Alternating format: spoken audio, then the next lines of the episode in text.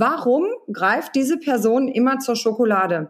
Und das Spannende war, das gebe ich ja nicht vor, sondern das erarbeiten wir ja nur. Ich stelle halt Fragen und das wird da selber emotional rausgearbeitet. Tada, die Schokolade lag in der Kindheit verknüpft mit Belohnung, mit einem Gefühl von Wärme. Ich fühle mich wohl in der Kindheit. Und klar, wenn jetzt jemand sagt, dann lässt du die Schokolade weg, dann war das verknüpft mit, du nimmst mir meine Kindheit und meine schönen Erinnerungen und die Wärme. Hier ist Christoph Mauer und du hörst 100 Pro Zen, den Podcast über Fokus bei der Arbeit, Achtsamkeit im Alltag und auch diesmal wieder über sehr grundsätzliche Fragen des Lebens. Heute spreche ich mit Tina Kiskalt. Sie ist unter anderem M-Trace Emotionscoach, Ernährungsberaterin, Schmerzspezialistin, Fitnesstrainerin und Personal Trainer. Wir unterhalten uns über Ernährung, über eine Diagnose, die ihr Leben veränderte über Essverhalten und was dahinter steckt, über Selbstfürsorge und Selbstwirksamkeit. Danke, dass du zuhörst. Ich wünsche dir viel Spaß und hab eine lehrreiche Zeit.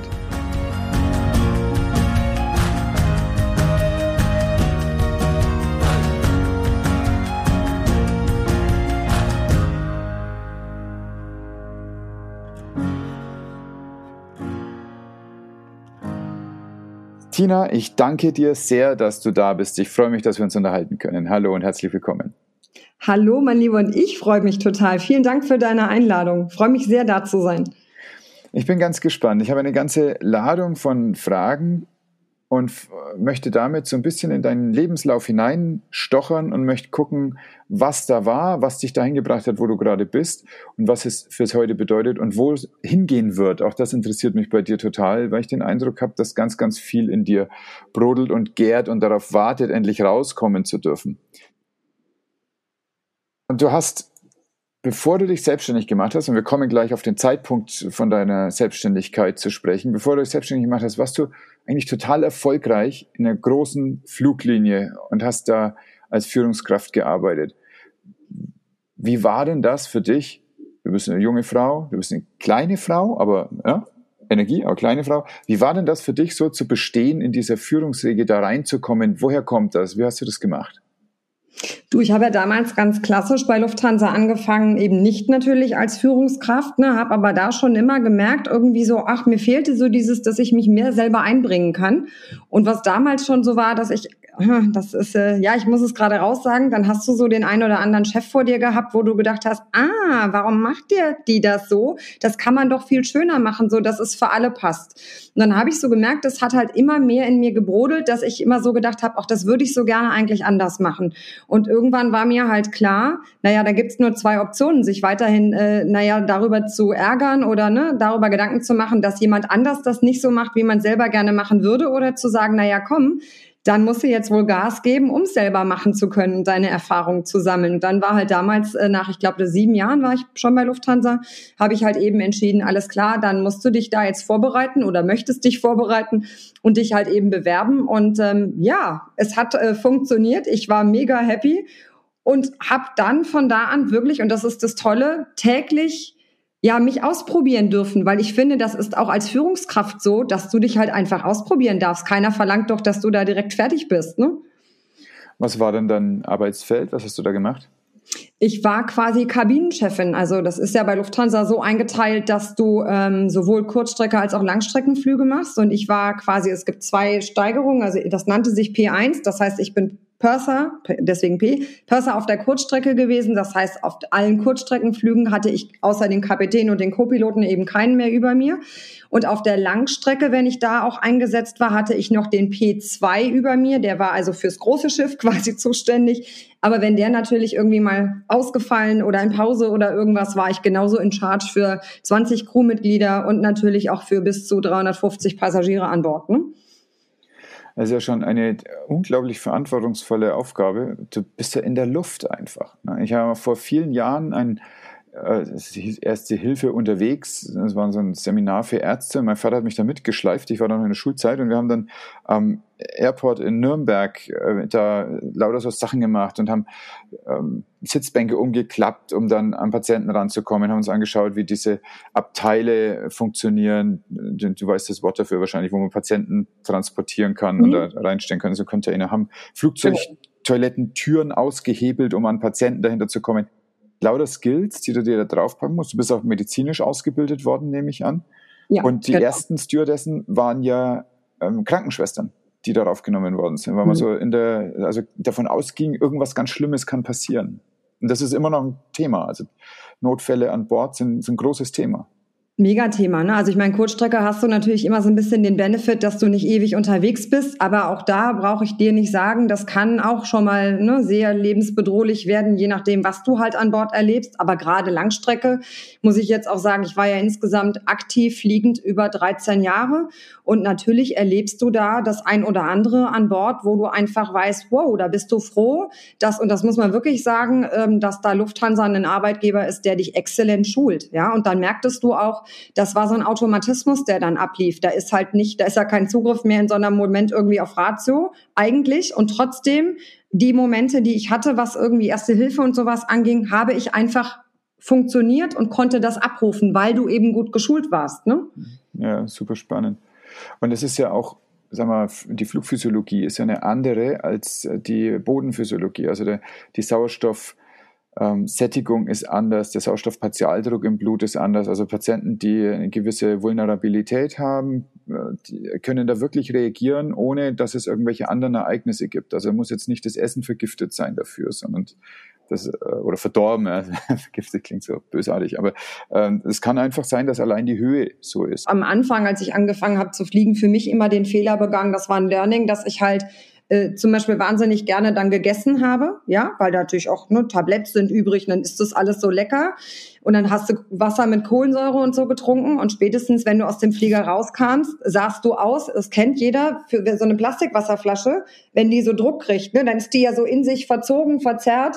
So hast du dich gefühlt. Also die Hose, der Rock, wie auch immer, passte danach nie. Du bist komplett aufgedunsen, du hast das Gefühl, alle Gedärme haben sich einmal von links nach rechts gedreht. Also kein schönes Körpergefühl. Das muss man jetzt mal ganz fairerweise so sagen bis ich halt für mich gelernt habe, alles klar, nicht einfach irgendwas essen, ja, sondern mit Bedacht stilles Wasser trinken, mal einen Fencheltee trinken, ja.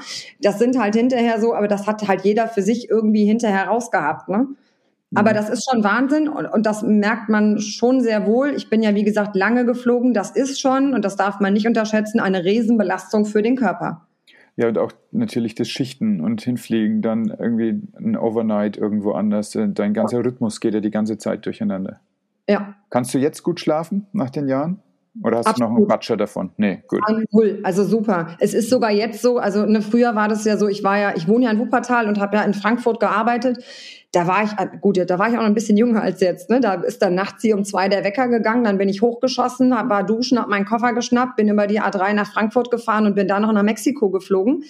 Ähm, da hätte ich heute würde ich das gar nicht mehr gar nicht mehr packen, ja. Aber äh, ich habe ja mit 19 bin ich ja bei Lufthansa ange, also habe ich da angefangen und da war das alles noch easy, ja. Da hast du dann, wenn du in Mexiko angekommen bist, noch bist du noch mit der Crew irgendwie ausgegangen. Das geht natürlich heute alles gar nicht mehr und ich merke heute zum Beispiel, wenn du meinen Urlaub fliegst, gut, kommt jetzt gerade auch nicht mehr so wirklich vor, ne? Aber wenn dann nachts um zwei der Wecker geht, ist es eher so, dass ich jetzt gerädert bin. Das konnte ich früher gut. Hm. War, war das der Grund, diese körperliche Belastung, dass du damit aufgehört hast? Oder was war denn der Grund, dass du raus bist? Du warst ja erfolgreich, ja, muss man sagen. Hauptgrund, und ich hätte auch damals nicht gedacht, dass ich wirklich schlussendlich so entscheide, war, dass ich schwanger wurde. Und ähm, hm, mit dem Schwangerwerden war das dann wirklich so, das war nicht so ganz witzig, weil für mich so ein innerer Struggle begann. Ne? Ich habe den Job geliebt, und wenn ich nicht schwanger geworden wäre, würde ich wahrscheinlich auch heute noch fliegen. Aber mir war eins klar, dass ich gesagt habe, ich kann nicht gefühlt am anderen Ende der Welt permanent sitzen und zu Hause ist dein Kind und es fällt und das wird groß und du kommst nach Hause und alle erzählen dir, was sich so getan hat und du denkst jedes Mal so, oh ja, interessant, dafür saß ich in Sao Paulo am Pool. Ähm, das war für mich dann irgendwann so, als ich merkte, ich, ne, der Tag kam immer näher, wo ich eine Entscheidung treffen musste, wurde ich auch immer unruhiger. Aber für mich war klar, ich kann es nicht. Und deswegen war die primäre Entscheidung zu sagen, ich gehe aufgrund des Kindes nicht mehr in den Job zurück. Man hatte mir noch was am Boden angeboten.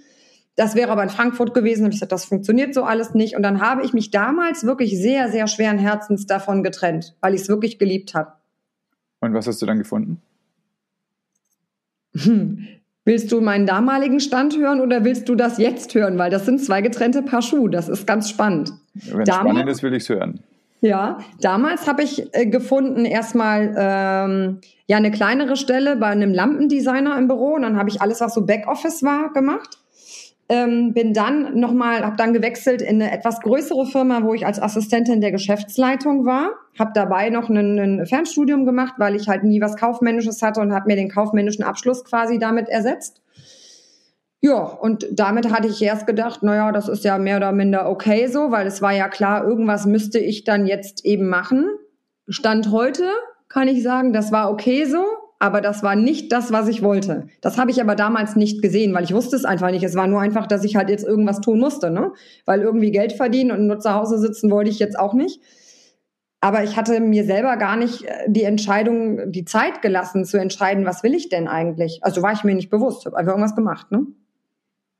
Ja. Und das durfte ich dann feststellen, weil das war das, was mich natürlich unter anderem auch mit der ganzen, ich kündige bei Lufthansa, ich werde Mama. Ich bin auf einmal permanent zu Hause. Das war auch für unsere Beziehung neu, ne, weil vorher war ich mal locker 15 bis 20 Tage im Monat weg. Da hatte jeder so sein eigenes Leben und wenn wir nach Hause kamen, haben wir die Zeit zusammen mega genossen, hatten beide viel zu erzählen. Und dann brauche ich dir nicht erzählen, wie das ist, wenn du das überhaupt nicht kennst, weil so haben wir uns ja kennengelernt. Und auf einmal hängst du permanent zusammen. Ich bin schwanger, ich hatte zwischendurch schlechte Laune, brauche ich auch alles nicht erzählen, kennt jeder. Das war jetzt nicht so lustig zwischendrin. Mhm. Und dann? Wie hat sich's entwickelt? Wie hast du gemerkt, dass es das nicht ist? Ja, und dann, äh, na, auch das habe ich alles zu spät gesehen. Wobei nochmals finde ich im Nachhinein nicht schlimm. Es war halt so, wie es war. Ne? Also damals war das so, ich habe das so gemacht, wie, und das war sehr interessant, wie man mir das geraten hat. Also von außen waren das ja Stimmen, ne? die dich halt eben prägen. Also und das auch null vorwurfsvoll. Ne? Mein Mann hat dann gesagt, mach doch so und ist doch gut die Stelle da als Assistentin. Und meine Eltern haben was gesagt, Freunde haben was gesagt und die Gesellschaft empfiehlt einem ja auch dann, ne, dann wieder arbeiten zu gehen und du willst ja auch in die Rentenkasse einzahlen. Und also habe ich das einfach alles so immer gemacht, wie man das von mir so erwartet hat. Ja, ich habe fürs Kind gesorgt und ich habe dann also so das klassische Ding, was man so kennt. Und dann kam das eben dahin, dass ich irgendwie gemerkt habe, immer so, das hat ja Jahre gedauert. Ne? Ich habe 2015 bei Lufthansa aufgehört, war dann ja erst in den anderen Jobs. Ne? Und dann fing das so an, das hat so bis 2018 ungefähr gedauert. Das ist ja eine ganze Spanne, die da so passiert. Wie ich so irgendwie gemerkt habe, Tina, du wirst immer übellauniger, du hast immer weniger Lust. Wenn schon Sonntag war, kriegte ich schon schlechte Laune, weil ich gedacht habe, morgen ist Montag, da musst du ja wieder. Ich habe gemerkt, ich wurde auch immer grummeliger bei meinem Kind. Selber in den Spiegel gucken und dass ich selber, und das war schlimm, das habe ich auch erst im Nachhinein verstanden. Ich habe mich selber nicht mehr gut angucken können. Ich war bei Lufthansa jemand, ich hatte eine Uniform, du hattest eine Außenwirkung, du bist als Führungskraft wahrgenommen worden. Du hast von Passagieren einen, wie soll ich das sagen, einen Feedback gekriegt, ja? Und da gehst du mit einem tollen Gefühl nach Hause und denkst, wow, ich habe was geleistet. Und dann saß ich hier teilweise abends auf der Couch und habe gedacht, du strampelst dich tierisch ab, aber du hast null das Gefühl, was geleistet zu haben. Und das war das, was so ne, kleckerweise immer in so ganz kleinen Schüben passierte. Und ich hatte irgendwann so das Gefühl, boah, Tina, ich habe in den Spiegel geguckt und habe gedacht, wer, wer ist das? Wer ist die Frau da? Das bist doch nicht mehr du. Wo ist denn die lustige Tina, die Spaß hat, die andere motiviert, die lacht, die auch mal Blödsinn im Kopf hat? Alles weg. Ich war nur noch bitter ernst. Ja. Und dann kam, was irgendwann kommen musste. Ne? Dann bin ich zusammengeklappt vom Allerfeinsten. Ja, und dann bin ich zum Arzt. Das ist ja auch das, was man, das sage ich bewusst, so klassischerweise noch tut. Weil dann denkst du ja direkt, oh Gott, jetzt bin ich wahrscheinlich auch krank, weil ja, ich hatte dann natürlich auch äh, ne, immer das Gefühl, oh Gott, du kannst nicht mehr atmen und äh, äh du merkst auch körperlich, du schwitzt, ja, du bist total fertig. Und ich habe gedacht, oh Gott, du bist bestimmt schwer krank. Das ist ja das, was du dann so annimmst. Und dann durch mehrere, insgesamt sieben MRTs und komplett auf den Kopf gestellt, immer irgendwas gefunden, 17 Diagnosen, die die Welt nicht braucht, einfach so dann ne, an den Kopf geklatscht. Ähm, da konntest du dann mitmachen, was du wolltest. So, so Aussagen wie, freuen Sie sich doch, dass Sie ähm, 38 geworden sind, hat einer zu mir gesagt. Wo du so denkst, ach so, ja, äh, ich sag das jetzt so lustig, ne? Da war der Ofen aus. Und ja, dann, wie gesagt, sagt der Arzt zu mir, also ja, wir, Sie haben so mehrere Baustellen, habe ich schon gesagt, schön, mehrere Baustellen. Du bist noch niemals 40, du hast mehrere Baustellen. Aber Frau Kiskalt, im Prinzip haben Sie ja nur einen Burnout. Ach so. Nee, habe ich gedacht, habe ich nicht. Ich hab doch keinen Burnout, entschuldige mal. Also das haben andere, aber nicht ich. Nee, haben sie. Dann dauerte das, bis mir klar wurde, ja, scheine ich zu haben. Und dann fing natürlich die nächste Welle an mit, jetzt sind alle schuld. Also alle waren schuld, nur ich nicht. Ja, und dann kam irgendwie so eine Phase von, ich nenne sie einfach grob Lethargie, denn ich habe nur noch im Bett gelegen und geweint. Körperliche Schmerzen, seelische Schmerzen, ganz viel, entschuldige bitte den Ausdruck Mindfuck, ja, es war in meinem Kopf nur noch ein Selbstgewitter gegen mich, gegen das, warum hast du, warum ist es so weit gekommen, wie konntest du nur, guck mal, du schaffst es noch nicht mal, dich um dein Kind zu kümmern, deinen Mann lässt du auch hängen, jetzt liegst du hier, jetzt leistest du ja gar nichts mehr. Schlimm, wirklich schlimm. Ja. Und dann wurde mir irgendwann klar, als eine Freundin anrief und die hat nur einen Satz gefragt, was willst du jetzt tun? Und in dem Moment habe ich nur begriffen, ja, ich, also ich muss was tun. Das tut kein anderer irgendwas, sondern wenn dann nur ich. Das war für mich wirklich der entscheidende Satz. Ja. Was machst du dann? Das war so die nächste Frage. Ich wusste, alles klar, Tina, du, aber und jetzt? Das heißt ja nicht, dass du sofort weißt, ach ja klar, jetzt mache ich, ne? Und dann habe ich mich halt wirklich, weil ich konnte kaum stehen, ich hatte solche Nacken, solche Rückenschmerzen, ich konnte mich kaum auf den Beinen halten, bin ich da aus allen Vieren aus dem Bett raus, habe mich irgendwie angezogen und bin echt im Schneckentempo spazieren gegangen und gelaufen, ohne Sinn, ohne Verstand, einfach irgendwie einen Fuß vor den anderen. Und habe irgendwann dann für mich klar gehabt, dass ich gesagt habe, weißt du was, ich glaube, du musst gerade gar nichts, außer irgendwie hier laufen, und lass kommen, was kommt und was nicht kommt, kommt irgendwie nicht. Das hat aber eine Weile gedauert, ne? wie ich einfach so vor mich hingelaufen bin. Immer wieder, Tage, tagelang gelaufen. Ich weiß nicht, wie viele Kilometer ich wahrscheinlich, wobei es waren nicht so viele, weil ich nicht schnell vorwegkam, äh, voran. Aber mir wurde halt mit diesem Gehen, und das hat sich bis heute gehalten, wenn sich in mir was bewegt, wenn eine Emotion in mir ist, dann muss die Emotion, steckt ja auch das Wort bewegen drin, ja, äh, in motion, das musste sich bewegen. Und das waren so die ersten Schritte, die ich dann wirklich gegangen bin. Und jetzt rede ich schon die ganze Zeit. Entschuldigung, vielleicht äh, wolltest du noch irgendwas. Ja, ist total spannend. Auf jeden Fall. Also nicht nur, dass du so gar nicht gemerkt hast, was für ein Raubbau da gerade passiert. Du hast auch gerade nur einmal ganz kurz das Wort Leistung angesprochen. Das ist ja so ein Konzept, ne? wenn wir in dieser Welt Leistung bringen, etwas machen, wo andere das als Leistung wahrnehmen, dann ist es in der Regel auf Kosten unserer Gesundheit. Also indem wir entweder zu unmöglichen Zeiten arbeiten, ganz viel arbeiten, ganz hart arbeiten. Ne? Also immer, das hat was mit Arbeit zu tun, nicht mit Ergebnis. Ne? Wir könnten auch einfach sagen, Mensch, ich bin einfach da, ich bin, wie ich bin und das ist eigentlich schon mal ein ganz gutes Ergebnis. Ne? Man könnte die Leistung auch im Ergebnis festmachen, aber wir haben so eher das Konzept, dass wir es am Arbeitsaufwand festmachen und so wachsen wir halt auf und wer viel arbeitet, das ist ein super Typ. Und natürlich rutscht du da so rein, wenn du das, das, das Leben ist, mit dem du groß wirst, wenn die Vorbilder, die Rollenmodelle, die du hast, so das vorleben, dann magst du es halt. Ne? Und dann kommen wir in Firmen rein, die so geführt werden. Das, also das ist ganz normal, dass, dass du da reinrutscht, wenn du so ein bisschen Bock drauf hast. Ne? Halb zog es sie, halb sank sie hin. Ne? Und dann steckst du drin. Und dann wehrt sich der Körper. Und du hast ja eindringlich gerade beschrieben, was da alles passiert ist. Und dann ist der Unterschied noch zwischen Krankheit und Diagnose. Ne? Diagnose ist einfach nur halt eine, eine, Beschreibung auf Latein in der Regel oder auf Englisch von dem, was ein Arzt rausgefunden hat. Aber Krankheit ist ein Phänomen, das ist ein Gefühl, das ist ein, ja, das ist ein phänomenologischer Begriff eigentlich, wo du sagst, ich fühle mich lausig. Man kann auch gar keine Diagnose haben und sich lausig fühlen. Man kann auch ganz viele Diagnosen haben und sich vortrefflich fühlen und hat gar nicht das Krankheitsgefühl. Aber bei dir kam es zusammen. Eine lange Liste von Diagnosen, die nicht gut zusammenpassen, so wie das klingt, und aber ein gesamtes Krankheitsgefühl, wo du einen Schlüssel gesucht hast, ne? so eine Tür, die sich bitteschön öffnen möge. Mhm. Und dann mhm. hast du sie selber geöffnet. Und wie hast du dann das weitergesetzt? Ich weiß, du bist dann selbstständig geworden. Und das war was, ein langer Weg noch dazwischen. Das ne? glaube ich wohl, ja, ja das ist ja nicht selbstverständlich, dass man gerade mit Schmerzen sich anzieht und dann aber die Energie hat, sich selbstständig zu machen. Und warum denn selbstständig? Hätte, hätte es nicht ein anderer Job auch getan? Rückwirkend jetzt betrachtet, auf keinen Fall hätte es kein anderer getan. Ne? Damals wusste ich das halt auch nicht. Also damals stand dann für mich irgendwann einfach fest, ich muss jetzt Nein, ich möchte erstmal wieder zu mir finden. Ich möchte rausfinden, wer bin ich, was, was, was brauche ich, wie, wie sollte es weitergehen? Weil eins stand ja für mich fest, so wie es war, auf keinen Fall mehr. Ne? Und das soll jetzt nicht heißen, dass ich alles grundlegend als schlecht betrachtet habe, aber es war halt klar, das hat mich ja dahin geführt, wo ich schlussendlich hing. Und als ich, ähm, ja, die nächsten Schritte waren einfach die, dass weil ich eben, also der, das Schlimmste waren die körperlichen Schmerzen, die ich wirklich hatte.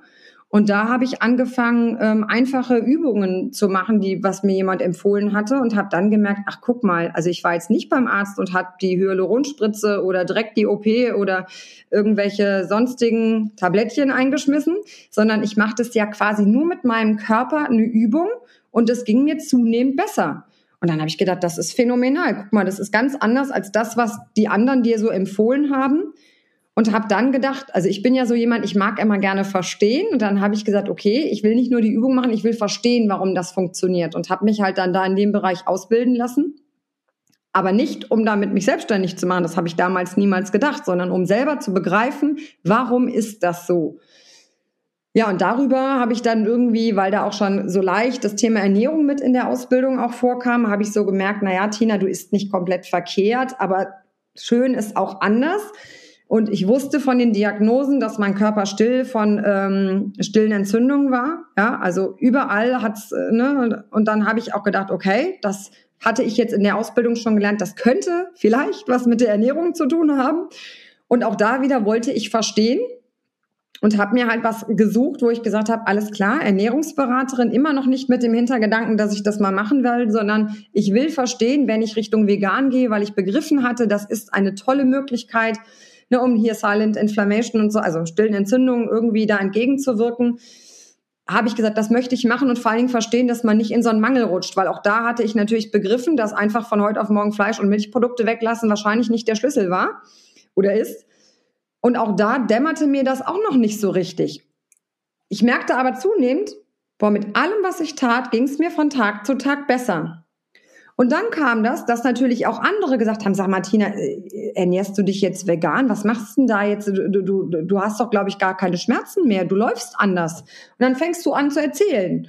Und darüber habe ich irgendwann gemerkt, schon allein im Erzählen, ich dachte, ach guck mal, Tina, das ist ein bisschen wieder wie früher. Du kriegst wieder, du sprichst wieder mit Energie, du hast Spaß dabei, dir macht es ja Laune, anderen auch das weiterzugeben, um denen zu zeigen, hey, guck mal, das ist eigentlich ganz einfach. Du musst dafür nicht irgendwie Tabletten einschmeißen, die eh nur irgendwas übertünchen, sondern du kannst selber proaktiv, und das war das, was ich verstanden hatte, mein Learning mit einer Eigenverantwortung, da dran gehen. Ja, und dann ganz so langsam habe ich so gedacht, ach guck mal, Tina, vom Bauchgefühl, und das war, hatte ich jahrelang auch nicht, ne? Der Bauch wurde kribbelig, wenn ich merkte, ich durfte darüber irgendwie was erzählen. Und das war so der Indikator, dass ich so gedacht habe, ich wurde selber ganz aufgeregt, aber jetzt nicht im Sinne von, weil ich Angst hatte, irgendwas falsch zu machen, sondern derjenige, der das ne, auch so ein Herzensbaby hat, der kennt das. Das ist so dieses innere, freudige Aufgeregtsein, das einfach teilen zu dürfen, jemand anderes mit einzuladen, mit auf diese Reise zu gehen. Ja, und dann habe ich gedacht, alles klar, jetzt, ne, dann kamen über den und die noch Empfehlungen und dann habe ich gedacht, okay, um Emotionen, weil ich hatte ja, das habe ich jetzt noch gar nicht erzählt, ich habe mir war ja dann fast anderthalb Jahre bei einer Therapeutin, weil ich selber gemerkt habe, schaffe ich so alleine nicht. Und natürlich haben wir da, äh, war mir irgendwann klar, meine Hauptemotion, die ich hatte, war Angst. Und dann habe ich gemerkt, okay, Emotionen, ja klar, wusste ich da, was ist Angst, kennt irgendwie jeder, aber mich damit beschäftigt hatte ich nie. Die war da und ich habe es gehasst, um es ehrlich zu sagen, ja. Und wenn ich traurig war, auch das habe ich gehasst. Und wenn ich wütend war, fand ich es auch dämlich. Aber ich habe verstanden, irgendwie haben diese Emotionen da irgendwie einen Einfluss drauf. Also wieder, ich wollte es wieder lernen, Ausbildung als Emotionscoach gemacht.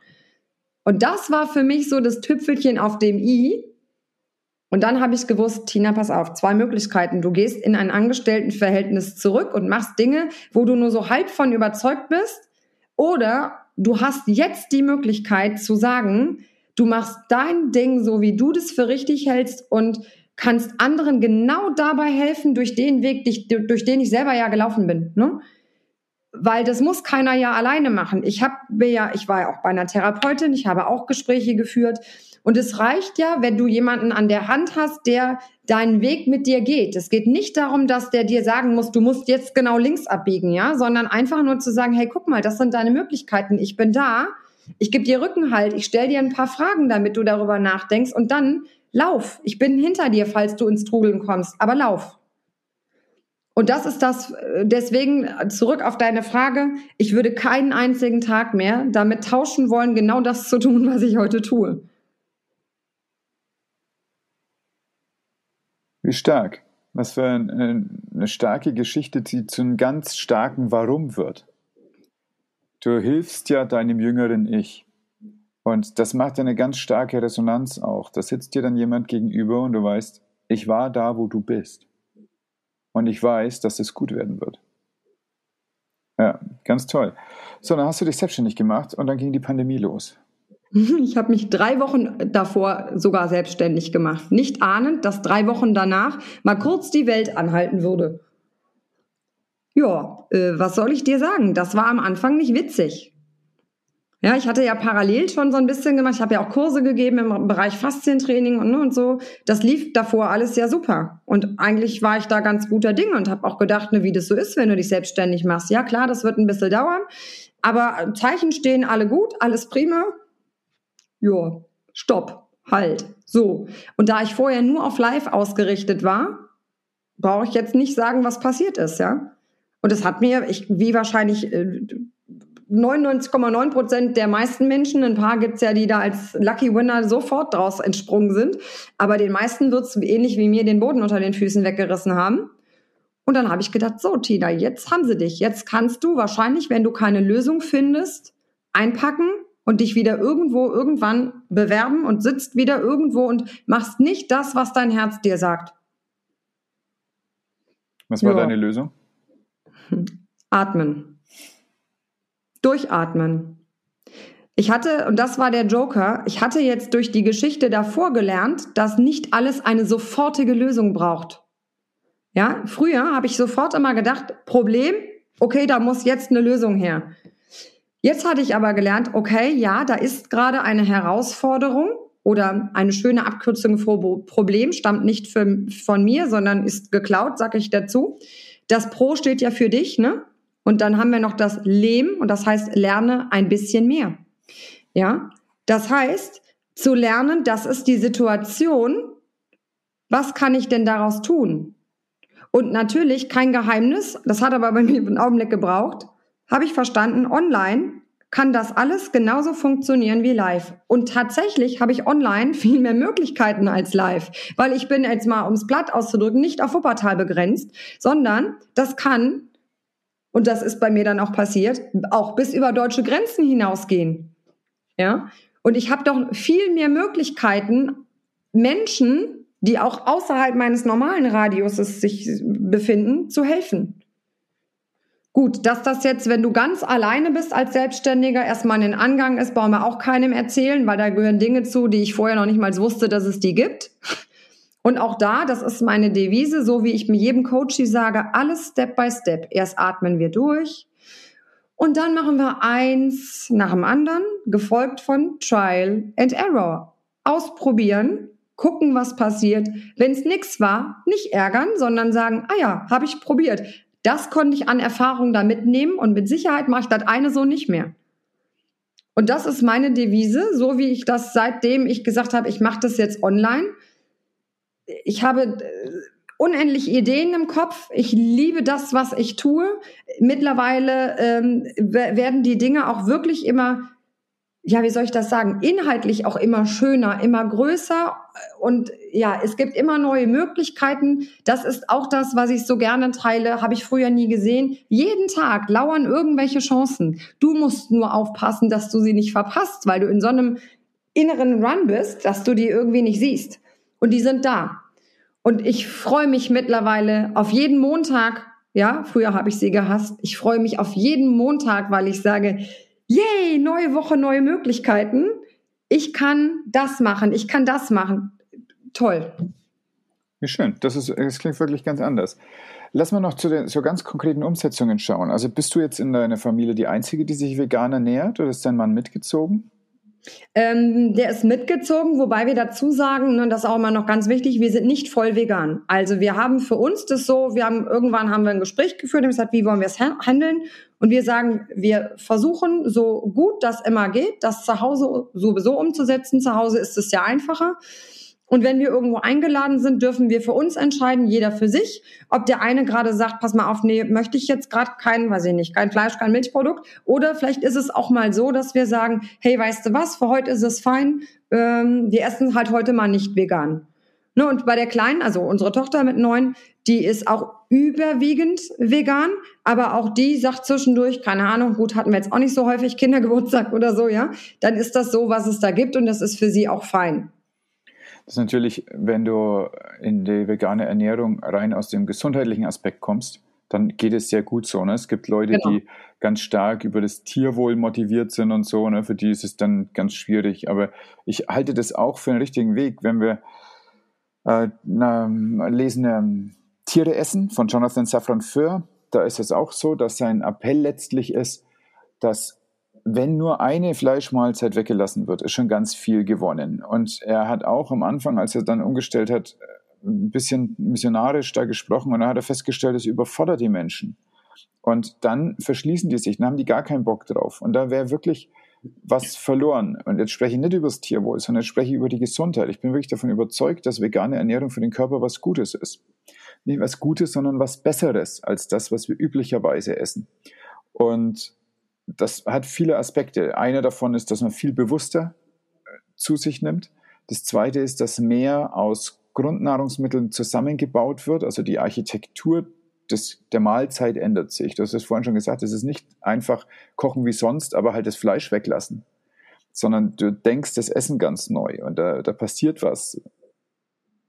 Ähm, das dritte ist auch natürlich, dass die ähm, tierischen Stoffe, die man in sich nimmt, äh, so eine Mikroinflammation machen können, eine stille Entzündung, wie du es gerade schon angedeutet hast. Und das ist also wirklich ein ganz großer Effekt. Menschen mit chronisch entzündlichen Erkrankungen, besonders der Gelenke, den würde ich als allererstes empfehlen, wenn sie auf gar keine Veränderung Bock haben, aber Eier wegzulassen.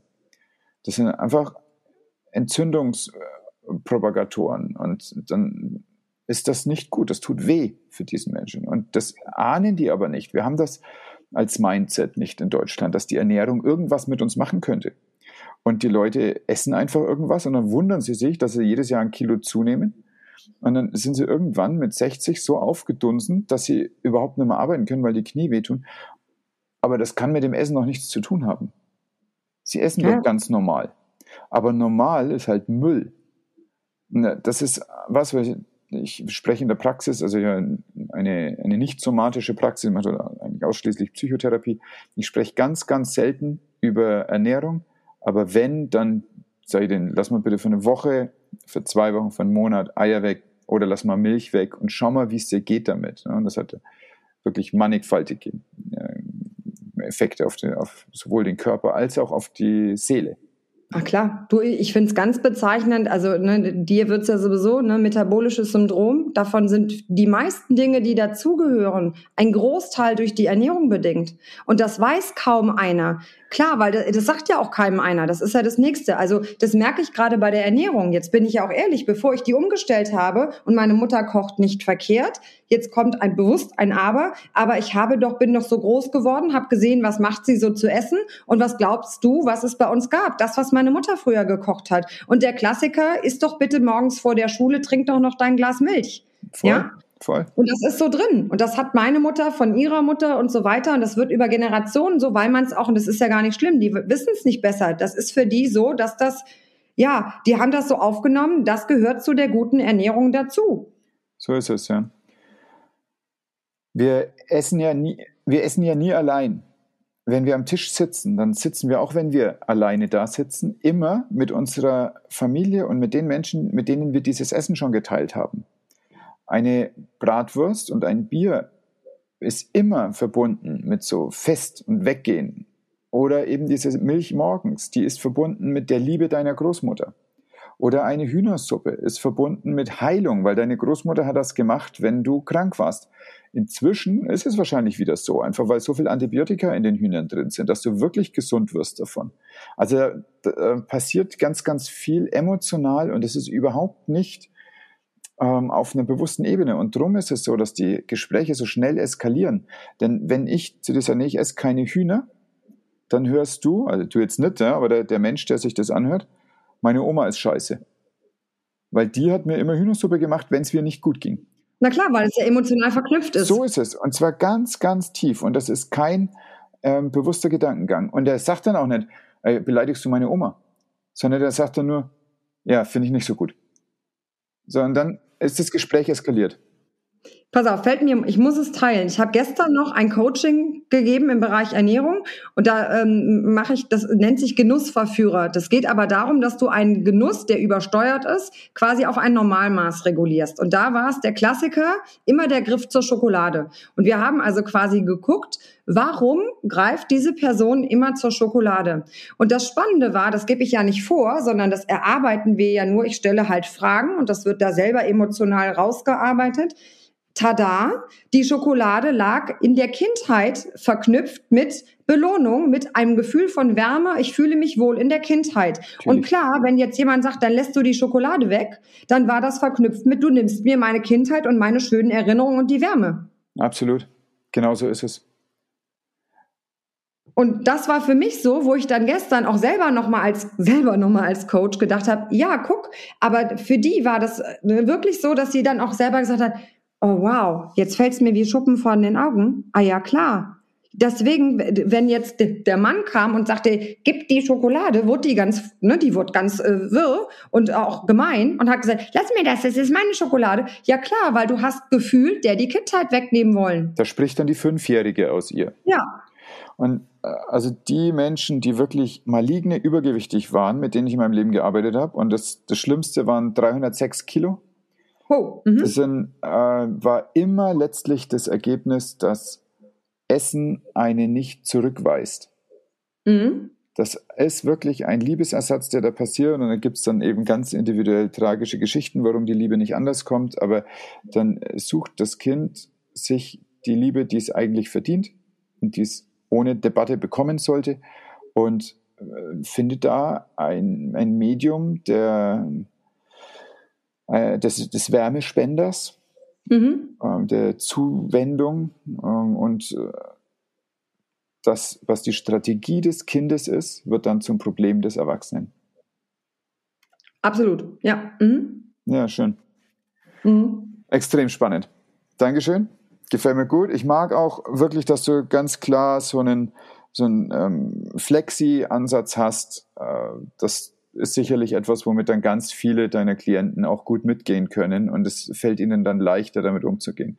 Saffron Fur ist damals äh, von äh, sagen wir, radikalen Veganern eher ein bisschen gegrillt worden. Ne? Die haben gesagt, also wenn du das sagst, dann darfst du aber auch nicht sagen, dass du Veganer bist und so.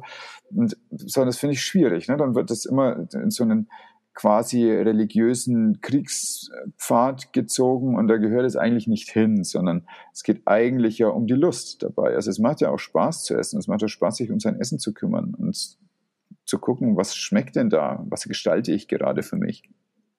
Aber genau dieses, was du sagst, das macht Lust und Spaß, das merke ich ja auch, auch teilweise bei meinen ne, Kunden, dass das gar nicht mehr denen bewusst ist, dass das Spaß machen kann, sondern das ist einfach nur ein notwendiges Übel, was dann da irgendwie, Entschuldigung, dass ich das so sage, teilweise hingerotzt wird. Dabei ist, läuft der Fernseher und es dient nur noch dem, dass ich das irgendwie schnell als Befriedigung, so, ich habe jetzt keinen Hunger mehr, Haken dran. Ja, genau, so eine Druckbetankung mit Kalorien, damit der Tag weiterläuft. Ja, genau, und danach Absolut. kann ich schnell wieder Gas geben und wieder mit dem Bleifuß auf meine Achterbahn draufspringen, ja. Ähm, aber dass das eigentlich was ist, was grundlegend mir die Kraft auch langfristig gibt und womit ich entweder pro oder leider auch kontra gegen mich arbeiten kann, ist halt häufig noch nicht so klar. Ja.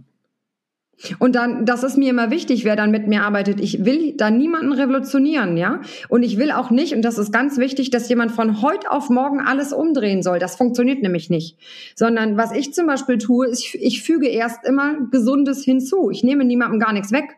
Also wenn jetzt jemand sagt, mein Liebstes ist Currywurst mit Pommes, dann denke ich natürlich, aha, aber dann ist das fein. Und dann gehe ich doch nicht in der nächsten Stunde her und sage, Edgy Badge, Pommes Currywurst ist jetzt weg. Dafür kriegst du jetzt eine Gurkensuppe. Also ich male jetzt mal schwarz-weiß, ne? Ähm, sondern zu sagen, alles klar, das darf bleiben, aber probier doch mal, wie wäre das denn am Tag? Und dann frage ich natürlich vorher vor, ist jemand eher Frühstücker oder mag jemand mehr so, ne? Nach, hm, das ist alles entscheidend. Und dann zu sagen, hey, probier doch mal wenn jetzt jemand sagt, hör mal, ich mag sowieso, keine Ahnung, Linsen oder was, ähm, probier doch mal irgendwas auf Linsenbasis. Und dann gibt's, dann gucken wir gemeinsam nach einem Rezept, was jetzt auch nicht direkt drei Stunden dauert. Und dann probieren wir das einmal in der Woche einzuführen. Einmal. Und dann, wenn das läuft, kannst du danach weiterarbeiten und irgendwann schleicht sich da Currywurst Pommes von alleine aus.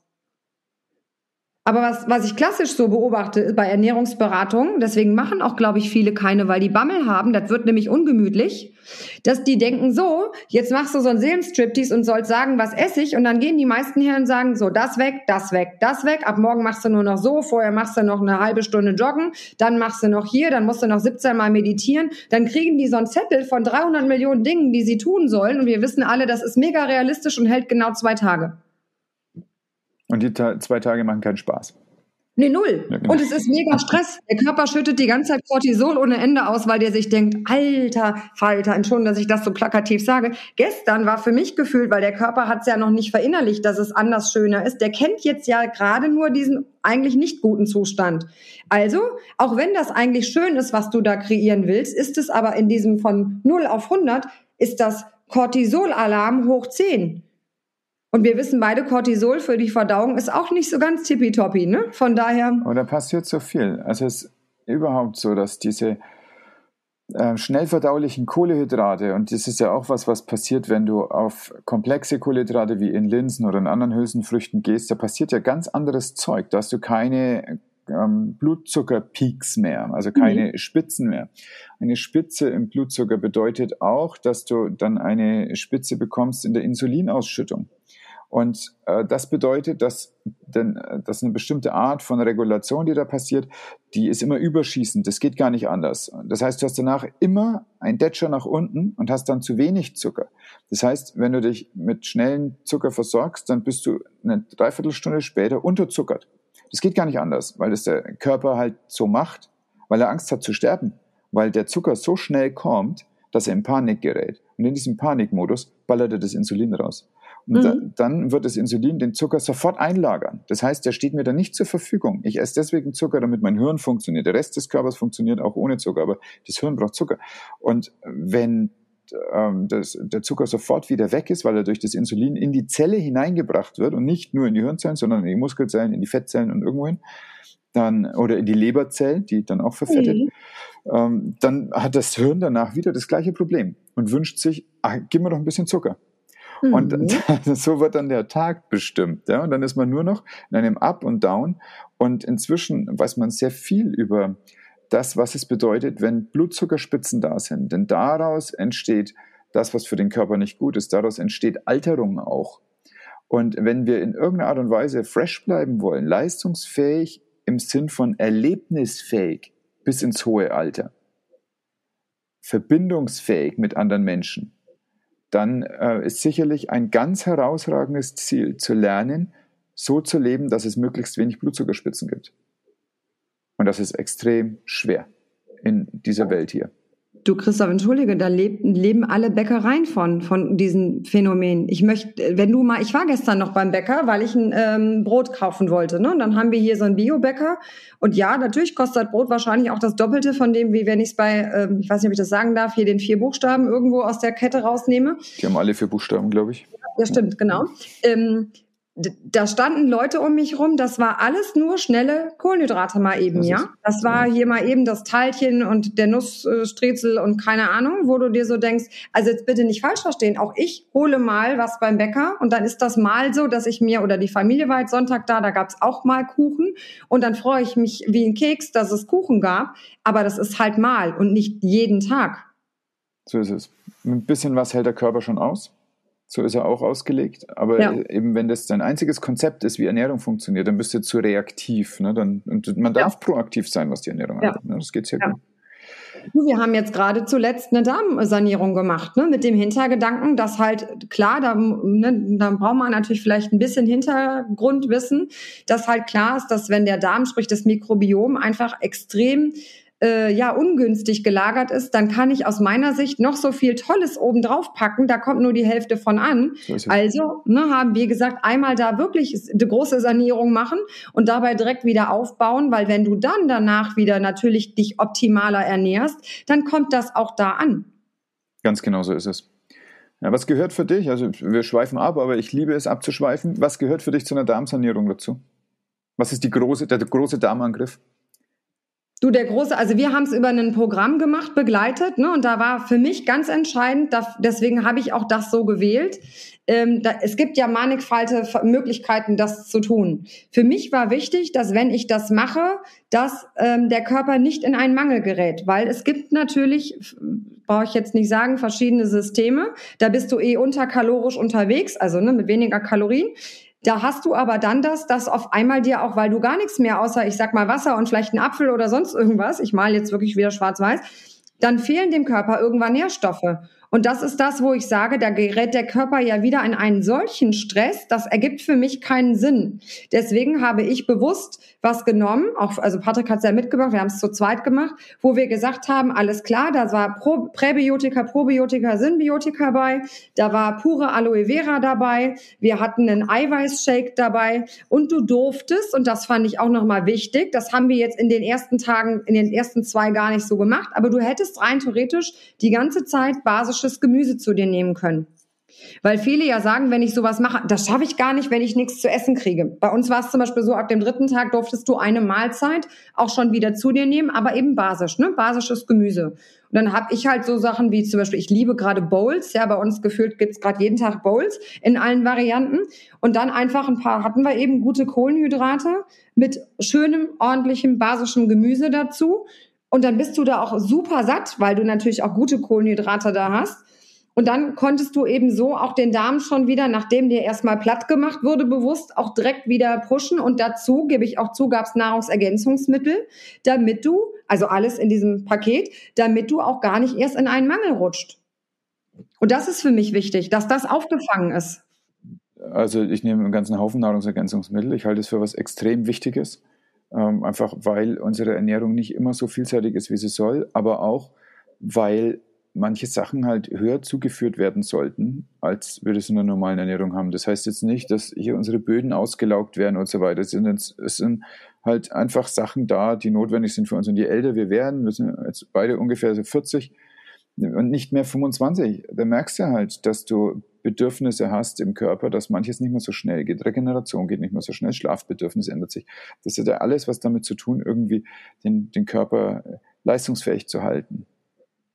Und äh, ich meine, das wissen wir ja auch beide. Gerade bei älteren Menschen ist es häufig, die haben halt schon an, an Medikamenten auch einiges eingeschmissen über ihr Leben, ja, was sich ja nun mal auch auf Magen und Schleimhäute und Darm und so weiter auf alles auswirkt. Die können, weißt du auch, manche Vitamine gar nicht mehr richtig aufnehmen. Das heißt, dann geht's aus meiner Sicht gar nicht anders. Also ich mag das immer, wenn man vorher guckt, wie ist denn mein Status? Ich mag das nicht so ganz blind immer zu supplementieren, sondern schon mal zu gucken, einfach zu sagen, einmal im Jahr im Minimum gehe ich mal zum Arzt und lasse gewisse Werte einfach checken. Und wenn ich die kenne, dann kann ich danach auch gucken, gerade so, ne, da klingelt bei mir mal Vitamin D, B12 sind so, so Geschichten, mal zu gucken, ach guck, wie müsste ich denn dann?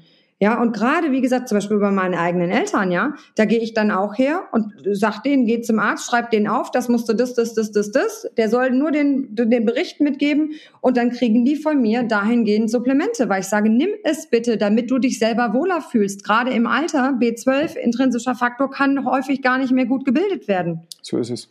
Auch Vitamin D im Alter wird dir die Haut dünner und Vitamin ja. D wird zum ganz großen Teil in der Haut gebildet. Und das ist eh schon blöd. Wenn du nördlich von Rom lebst, dann ist die Sonneneinstrahlung übers Jahr gerechnet einfach nicht ausreichend, um sauber äh, sich mit Vitamin D zu versorgen. Und wenn du dann noch ein bisschen dunkle Haut hast, dann ist es nochmal schlechter. Und wenn du älter wirst und die Haut wird dünner, dann hast du letztlich regelhaft einen niedrigen Vitamin D-Spiegel. Und äh, ich arbeite also viel mit Leuten, die, die innen drin leben, äh, bin dann hausärztlich da eben für Leute zuständig, die in so einer Behinderteneinrichtung sind. Und äh, die gehen gar nicht raus und die sind häufig übergewichtig. Das ist der dritte, äh, der, der vierte Risikofaktor für einen niedrigen Vitamin D-Spiegel, was sich dann einfach verteilt. Ne? Und wenn die so gegen Ende des Winters Rückenschmerzen bekommen, Vitamin D wird in Deutschland immer nur für Osteoporose beachtet. Das ist nur einer von vielleicht 30 Faktoren, äh, wo Vitamin D eine Rolle spielt, also Faktoren fürs Leben ähm, oder Prozesse ist vielleicht das richtigere Wort. Aber ein ganz wichtiger anderer ist die Muskelkraft. Und wenn die Muskelkraft des Rückens nicht mehr ausreicht, dann tut es halt weh. Und wann reicht die nicht mehr aus? Dann, wenn das Vitamin D ganz niedrig ist. Und wann ist das? Am Ende des Winters. Das heißt, wenn jemand mit neuen Rückenschmerzen im Januar oder Februar kommt, dann ist der Vitamin D-Spiegel in aller aller Regel ganz unten an der Spanne, die aus dem Labor kommt, wo die, die Normwerte sind, oder ist es nicht mehr messbar. Das sehe ich auch immer wieder. Und dann ja. muss man halt loaden, dann kann man dann nicht sagen, du nimmst jetzt am Tag 1000 Einheiten und dann guck man mal, wie lange es dauert, sondern der hat jetzt Schmerzen. Das äh, würde, wenn man am Tag 1000 Einheiten nimmt, dann in der Regel so sechs, sieben Monate dauern, bis man dann ein, ein, auf einem Level ist, der vernünftig ist. Also auch da braucht es Konzepte, die ja genau äh, überdacht werden müssen. Wie du, wie du erstmal aus dem Mangel rauskommst, um dann, wenn du aus dem raus bist, danach eine Erhaltdosis zu gehen. Ne? Ganz genau so, ja. ja. Ja, total spannend. Dankeschön, dass wir da so tief eingetaucht sind in den Kram. Das, du siehst, das ist auch was, was mir viel Spaß macht. Wir, ja, Dito. Ja, gut. Wir zwei hier, ja. Wir hatten äh, neulich ein Insta-Live und ich habe den Link auch schon in die Show Notes gepackt und ich empfehle das einem jedem, sich das anzuschauen. Und unser Thema waren Rollenkonflikte. Wie kamen wir da drauf eigentlich? Hast du gesagt, du, dich interessiert das? Na, ich glaube, das war auch so, dass ich auch selber gesagt habe, ne, dass ich ja auch gemerkt habe, damals auch mit meinem, dass ich in den Burnout gerutscht war, kam natürlich auch viel aus einem Rollenkonflikt, weil ich ja eben das irgendwann erkannt habe, dass ich eigentlich keinem mehr gerecht werde und dass ich auch all die Rollen, die ich so in meinem Leben habe, alle nicht mehr wirklich richtig, naja, bedient, klingt schon wieder sehr passiv, aber so war's. Also damals habe ich sie ja nur bedient, ne? Und jetzt ist es ein teilweise natürlich bedienen, weil wir brauchen uns nichts vormachen. Es gibt gewisse Rollen, die habe ich. Da, da, da kann ich jetzt auch nicht sagen, nee, die, äh, die gibt es jetzt nicht. Also ich bin Mutter. Ich kann jetzt schlecht sagen, du Emmy, ich setze dich jetzt für eine Woche auf eine Parkbank. Ich möchte gerade nicht. Ich hole dich nächste Woche wieder ab. Geht schlecht. Na, aber ich glaube, das war das, wie wir eigentlich ähm, darauf zu sprechen kamen und du dann auch gesagt hast, ja klar, Rollenkonflikt ist ein mega Thema. Mhm, ja. Auf jeden Fall. Und Sag mal, was sind so deine, deine Nummer drei, äh, Nummer eins, zwei, drei Tipps für die Klärung von Rollen? Also Nummer eins, erstmal darf ich mir die bewusst machen. Das ist so, ich, äh, ich weiß gar nicht, hatte ich irgendwann die Woche. Ach, ich hatte ja eine Challenge, genau. Da kam das Thema auch ganz kurz auf. Ich habe dann irgendwann einen Deckel drauf gemacht, weil du weißt, ne, da kann man stundenlang drüber reden. Aber ähm, auch da merkte ich dann, äh, dass viele gesagt haben, ja, also ich bin auch Mutter, ja, ich bin auch Ehefrau ja, aber sonst. Und dann merktest du, äh, ne, also mir war bewusst, es sind bestimmt mehr als diese zwei Rollen, dass halt die ein oder der andere wirklich erstmal gucken darf. Und wenn es so ist, dass ich mir einen Zettel nehme und aufschreibe, was fällt mir denn ein? Was mache ich denn so? Wer bin ich denn so? Und was, ne? Einfach einmal einen Tag als Beispiel zu nehmen. Und ich glaube, das ist das allererste, was ich machen darf. Erstmal mir bewusst zu machen, wie, was für Rollen habe ich denn? Nummer eins. Nummer zwei, auf den Zettel mal zu gucken und zu sagen, ähm, wie viele Rollen davon mag ich denn? Wie viele möchte ich denn unbedingt behalten? Und daraus ergibt sich Nummer drei, dass ich drauf gucke und vielleicht auch die eine oder andere Rolle auf einmal auftaucht und denke, na hoppala, wo kommst denn du her? Hm, will ich die? Und dann kann ich noch eine Unterscheidung machen, will ich die gar nicht oder darf ich die behalten, aber vielleicht ein bisschen verändern? Und dann da auch wieder, passt wieder zu meinem Step by Step, dann suche ich mir eins raus, wo ich vielleicht sage für den Anfang, das muss nicht die sein, die mich am meisten in Anführungsstrichen stört, sondern die, wo ich erstmal sagen kann, da fällt es mir am leichtesten mit zu arbeiten. Weil was passiert, wenn ich mir das nehme, was am schwersten ist, dann kann ich vielleicht daran nicht direkt, ja, oder ich sag's mal platt, scheitern. Dann denke ich, danach mache ich nicht mehr, hat ja nicht funktioniert. Also gucke ich mir eine von den Rollen an, wo ich sage, ja, hm, da dürfen wir mal genauer hingucken, ne? Da kann ich mal genauer hingucken und damit anzufangen, mal zu überlegen mit kleinen Dingen. Und wenn ich dann merke, ach guck mal, das hat funktioniert, dann kann ich mir sagen, ja, dann nehme ich danach noch eine von denen, wo ich sage, hm. Ja, um so äh, stepwise reinzukommen in ein Erfolgserlebnis auch. Mhm. Dass du immer, immer mehr eigentlich an Selbstwirksamkeit erlebst und das dann dir den Rücken stärkt, um dann an größere Sachen ranzugehen. Mhm. Ja, total gut. Lass uns mal noch über was anderes fragen, wo ich auch wieder jetzt einfach von dir abgraben möchte. Du bist, finde ich, wieder von, also meiner Sicht von außen, sehr produktiv. Und das ist ja unter Umständen genau was anderes. Also so, mir fiel das gerade ein, wo du gesagt hast, erstmal was Kleinem anfangen, dann zu den großen Sachen. Bei der Produktivität gibt es einen, einen Trick, der genau in die andere Richtung geht, und zwar ein Eat That Frog. Also als erstes morgens das, was dich am meisten stört, der Frosch, den du echt nicht schlucken möchtest, den wegmachen und dann gucken, was der Tag noch bringt, weil alles ab da wird leichter. Was sind denn so deine Wege in die Produktivität zu gehen, ohne dich so zu verbrennen? Wie du das früher gemacht hast? Also das Schönste daran ist, dass es für mich kein, also es gibt natürlich ein Eat the Frog in gewissen Bereichen. Steuer zum Beispiel ist bei mir so ein Eat the Frog. I hate it. Egal, gehört dazu. Ähm, aber grundsätzlich, und das ist schön, habe ich gar nicht mehr so manig viele Themen wie früher, weil ich all das, was ich tue, ja mit äh, wirklich mit Liebe tue. Ja, und natürlich gibt es Dinge, wo du sagst, das eine mache ich lieber als das andere und ich mache es zum Beispiel genauso wie du, dass ich dann sage, ähm, auch, ne, weil klar kann man sich jetzt denken, wenn ich Steuer nicht mag, ist auch Buchhaltung da gerade nicht mein allerliebstes. Da gibt's halt zum Beispiel bei mir jetzt einen festen Tag in der Woche für. Und das ist so im Kalender und das ist morgens. Das deckt sich mit dem, was du sagst, weil ich halt sage, dann ist es weg. Da setze ich mich hin, das ist ein festes Zeitfenster und dann mache ich es mir selber leichter, indem ich sage, als Beispiel, das ist von neun bis zehn und dann muss ich auch, wenn ich kann und selber sage, alles ist schön, ich schaffe noch einen Augenblick, mache ich noch einen Augenblick länger. Wenn ich aber mit Hängen und Würgen gefühlt mal sage, ha, gleich ist zehn, dann darf ich auch aufhören. Ja, und dann mache ich das auch morgens. Ich habe nur bei einer Sache so, als du es eben auch sagtest, und das ist für mich nochmal so dieses, ich glaube aber, das kommt im, im Gespräch bei meinen Kunden, du hast Kunden, die können, die sind mit sowas, wie soll ich das sagen, äh, die kommen damit besser klar, indem du denen sagst, äh, ne, Eat the Frog macht morgens, dann hast du es weg. Du hast aber natürlich auch, ich glaube, oder sagen wir es so, vergleichsweise, als ich damals in meinen Burnout gerade kam, hättest du mit Eat the Frog bei mir nichts erreicht. Weil da war ich für Eat the Frog, also das wäre einfach nicht gegangen. Ich finde, da darf ich es umdrehen und sagen, mach erstmal das, was dir leicht fällt, um überhaupt ins Tun zu kommen. Und, und das ist wichtig, danach dir auf die Schulter zu klopfen. Das ist so ein Ding, was ich auch ganz häufig beobachte in meinen Coach, äh, Coachings. Gerade so bei uns Frauen. Du machst irgendwas und das war toll und das wird danach sofort unter den Teppich gekehrt. Warum? Geh her, klopf dir auf die Schulter und sag, hey, habe ich gemacht, super, ich bin stolz auf mich. Und das darf man auch ja dann, das darf ich, das darfst du, das darf die Frau dann auch mal so sagen, um das auch so zu earnen, also zu fühlen. Und nicht dieses Jahr habe ich gemacht, weil Wetter war auch schön und eine Kollegin hat geholfen und eine Katze war auch gerade auf dem Schoß und deswegen war ich in einer besseren Stimmung und keine Ahnung, wir finden da ja manig viele ne, Begründungen, warum das gerade so gut gelaufen ist, sondern nee, das war ja ich. Und wenn ich, egal ob ich jetzt so ein großes Ding direkt morgens gemacht habe oder ob ich es mal nur geschafft habe, so ein kleines Ding zu machen, das feiere ich mittlerweile, wo wahrscheinlich von außen jemand sagen würde, hier, die Tina ist nicht mehr ganz knusper, aber ich feiere das. Und das finde ich auch wichtig. Ganz knusper wäre auch ganz langweilig, muss man sagen. Ja. ja. Mhm, auch richtig. Hast du eine Musik, die du machst zum Arbeiten oder machst du in großer Stille? Ich experimentiere mit, äh, mit solchen Sachen gerade und äh, bin da noch nicht ganz entschlossen.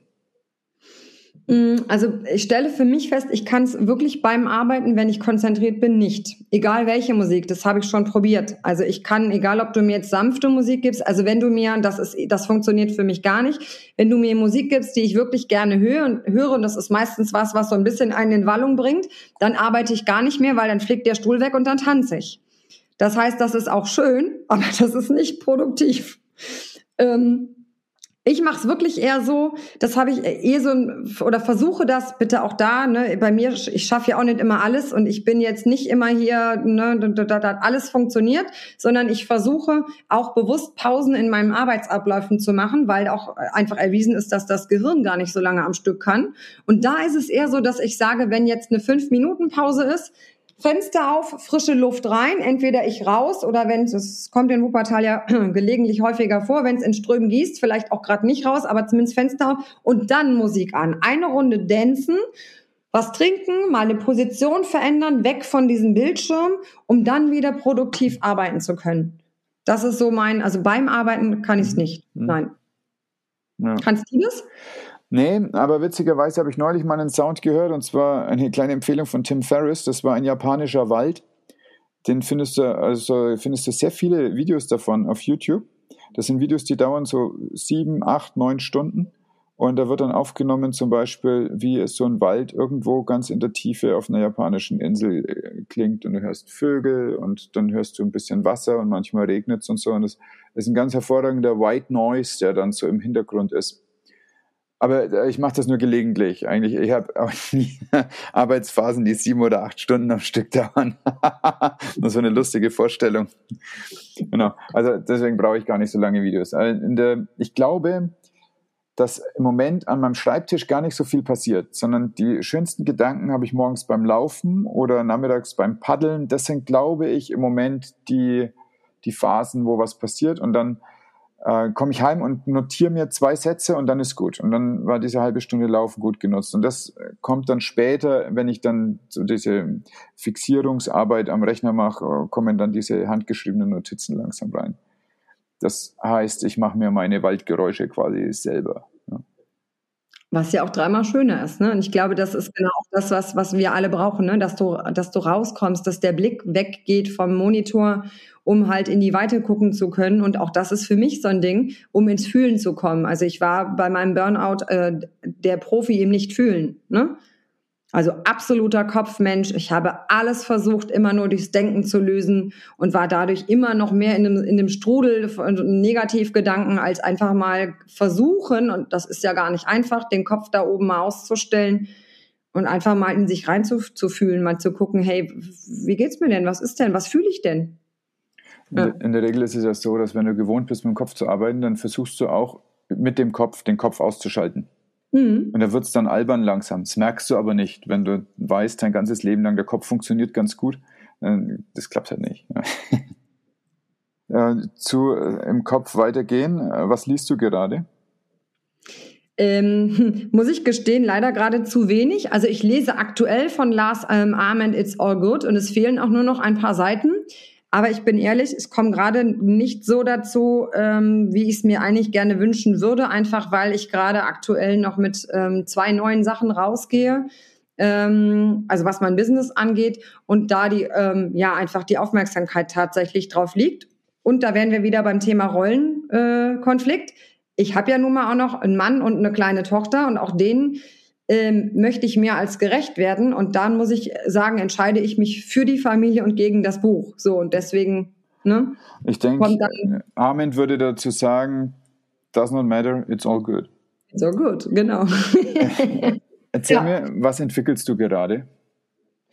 Du, ähm, ganz neu, und es geht jetzt nächste Woche Montag, also am 6. Ähm, September an den Start und ist dann auch wirklich jeden Montag immer abends um 8 ähm, quasi anzu- oder teilzunehmen, der In Balance Club. Und zwar verbirgt sich dahinter, dass ich mir Gedanken gemacht habe, bisher gab es mich ja quasi immer nur in einem 1 zu 1 Coaching. Und ähm, ja, ich habe, ne, das war ja das, was du mich eben auch schon am Anfang gefragt hast. Mein Wunsch ist es ja, Menschen zu helfen, denen zu zeigen, dass sie nicht alleine sind, dass es so viele schöne Möglichkeiten gibt. Und bei einem Eins zu eins kann ich das, gar keine Frage. Aber das sind eben nur zwei Leute, also sprich mein Gegenüber und ich. Und ich finde es einfach wahnsinnig schön, die Dinge, die an Möglichkeiten da sind, auch mit Gruppen zu teilen. Auch gerade die Gruppendynamik quasi zu nutzen, weil du weißt selber, ne, da sagt einer was, wo du selber denkst, ach Mensch, das ist ein interessanter Gedanke, der hat, der, super, lass uns da doch mal drüber reden. Da wärst du vielleicht selber gerade gar nicht drauf gekommen. Und genau das möchte ich quasi ja zu Nutzen machen. Das möchte ich auch wirklich so sagen. Das ist schon so, dass wir immer ein Thema haben, was bespielt wird. Aber auch da ein, ein Fragen bewusst in die Community. Was brauchst du denn? Was wünschst du dir denn? Worüber magst du denn reden? Es soll nicht so heißen, dass ich da permanent was runterleier, sondern natürlich auch an die Community gerichtet. Ja, und dann gibt's eben ähm, in einem so einem Monat zwei ähm, Live-QAs, wo du halt deine Fragen stellen kannst, ne, wo, wo ich bewusst möchte, dass wir in den Austausch gehen. Es gibt ähm, zwei Lives, wo halt mehr so ein bisschen noch so der, ne, ich erzähle was über Themen und ganz wichtig auch mit Übungen dabei, mit Gedankenanstößen, mit ja, Tipps und Ideen, wie man das, wie jeder das in den Alltag integrieren kann. Und natürlich auch klar, auch kein Geheimnis, das ist ein anderer Preis, als wenn du in, äh, in ein 1 zu 1 gehst, weil ich einfach möchte, dass es für jeden zugänglich ist. Prima, was wird es für ein Preis sein etwa? Du, das sind 14,95 und ich habe schon Stimmen gehört, die sagen, Tina, das ist ja günstiger als bei Netflix. Das ist auf jeden Fall. Ja. Und so wie es klingt, auch gehaltvoller. Wir haben tatsächlich, nachdem wir es eine ganze Zeit lang genutzt haben und dann irgendwann nicht mehr, jetzt Netflix gekündigt. Wir haben in den letzten eineinhalb Jahren zusammen eine Doku geguckt. Game Changers übrigens, die mhm, du vermutlich auch kennst und die mhm. ich für ganz, ganz großartig halte. Und äh, das war's dann. Und dann muss ich sagen, na, dann lohnt sich irgendwie auch nicht mehr. Ja, schön, schön. Das klingt total ja. attraktiv. Gefällt mir total gut. Es wird dazu einen Link in den Shownotes geben, möchte ich meinen. Ja, auf jeden Fall. Tina, Dankeschön. Wir sind am Ende meiner Fragenliste. Ich habe es total genossen, dir zuzuhören. Gibt es noch irgendwas, was in dir drin ist und was raus muss? Und ich habe äh, noch keine Frage geschafft, die äh, dahin geführt hat? Oder ist etwa alles gesagt für den Tag? Nein, es ist nicht alles gesagt. Das ist ja immer schön, dass du fragst, weil tatsächlich, das, ja, vielleicht klingt es irgendwie so, so, so, ich weiß gar nicht, so, so hochtrabend. Das soll es gar nicht. Aber ich habe wirklich eine, eine Bitte für jeden, der irgendwie zuhört. Und das, vielleicht kann der, diejenige, der zuhört, das nachvollziehen, eben weil er jetzt auch meine Geschichte so ein bisschen kennt. Und das ist einfach so dieses, ähm, wir haben ein Leben und da ganz, ganz viele Möglichkeiten und mach einfach die Augen auf und fühle, was da an Möglichkeiten ist und nutz die nämlich für dich und nicht gegen dich. Und das ist so das, wo ich einfach immer nur sagen kann, nutz das. Nicht so, wie ich das jahrelang gemacht habe, einfach immer in diesem Trott, ne, Scheuklappen auf und immer das, was man so tut. Also bei diesem Satz, ne, wenn der so kommt, das macht man so, gehen bei mir mittlerweile alle Alarmglocken an und ich frage immer, wer ist der Mann, von dem gesprochen wird? Also wenn du selber, und das ist so mein, wie soll ich sagen, Endsatz, wenn du selber merkst, du bist so ferngesteuert, weil man das eben so tut, dann ist das das erste Mal, wo bitte bei jedem die Alarmglocke jetzt angeht und wo du einfach, du musst ja nicht bewerten, aber mal prüfen darfst, was passiert gerade. Ja, wundervoll. Genau so ist es. Danke. Dankeschön, Tina. Danke für deine Zeit. Danke für deine Energie und dein Engagement. Was waren meine drei Take-Home-Messages? Erstens, nicht jede Situation braucht sofort eine Lösung. Zweitens, bei Verhaltensänderung erst etwas Gutes dazu, dann geht das Schlechte automatisch weg. Und drittens, feier dich, wenn was geklappt hat. Du findest Tina auf ihrer Website tinakisskalt.de oder schreibe direkt eine E-Mail an info@tinakisskalt. Außerdem habe ich dir in die Show Notes den Link zu meinem Insta-Live mit Tina gemacht und du findest dort auch den Link zum Buch von Lars Ament, das Tina erwähnte. Nun teile, bewerte, genieß deinen Tag und pass gut auf dich auf. So, und jetzt abschalten